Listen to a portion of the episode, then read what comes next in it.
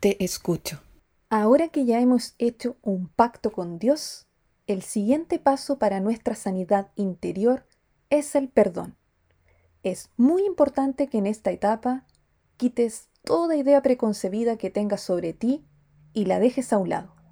Ya la iremos trabajando más adelante. Pero toda culpa, toda actitud o cada hecho que tú te estés recriminando en este momento, te pido que por favor lo dejes a un lado. También en esta etapa es muy importante que pensemos en todas esas personas que nos han hecho daño, ya sea de nuestra familia, en el campo laboral o quizás en nuestro círculo de amistad. Ahora bien, es relevante que consideres que si estas personas han cometido un delito contigo, como por ejemplo violencia intrafamiliar, tú lo debes denunciar. Una cosa es perdonar, dejar libre y tratar de no guardar rencor, pero otra muy diferente es que esa persona tenga que pagar por lo que hizo. Por eso, te voy a pedir que con mucha dedicación te tomes un tiempo para hacer la tarea que viene en la siguiente sección.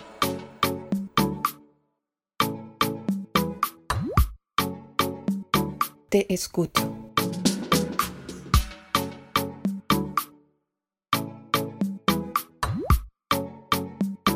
Instrucciones.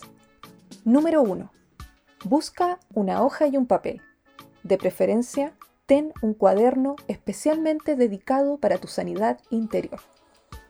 Número 2. Escoge un horario en donde nadie te vaya a interrumpir. Apaga tu celular o bien ponlo en modo avión para no distraerte. Número 3. Hidrátate con agua o prepara un té o un café de tu preferencia. Número 4. Ubícate en un lugar cómodo, sin ruido y temperado. Número 5. Invita con tu voz audible a que Dios te acompañe y te ayude en esta tarea que vas a realizar. Número 6. Empieza a escribir los nombres de todas las personas que te hayan hecho daño o de quienes te hayan hecho sentir muy mal a lo largo de toda tu vida. Aquí van todos esos familiares que te han herido, amigos, exparejas, gente del trabajo, etc. Los que más recuerdes. Tómate tu tiempo. Número 7. Por lo general, esto puede tomar un día completo, pero si es más días, no hay problema. Lo importante es que trates de recordar las personas que más puedas. Número 8.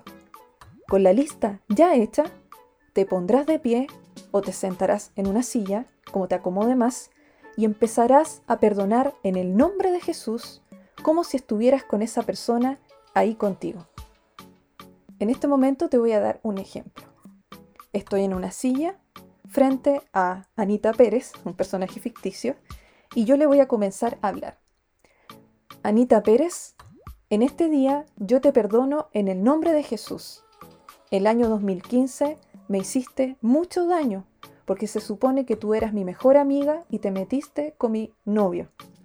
Pero en este día yo escojo perdonarte porque no quiero que esta carga me quite las bendiciones que Dios tiene para mí. Le pido a Dios que trate con tu vida, pero hoy yo te dejo ir y me declaro libre en el nombre de Jesús. Amén. Idealmente, trata que todo esto se haga en un día, pero puedes ir trabajando por sección.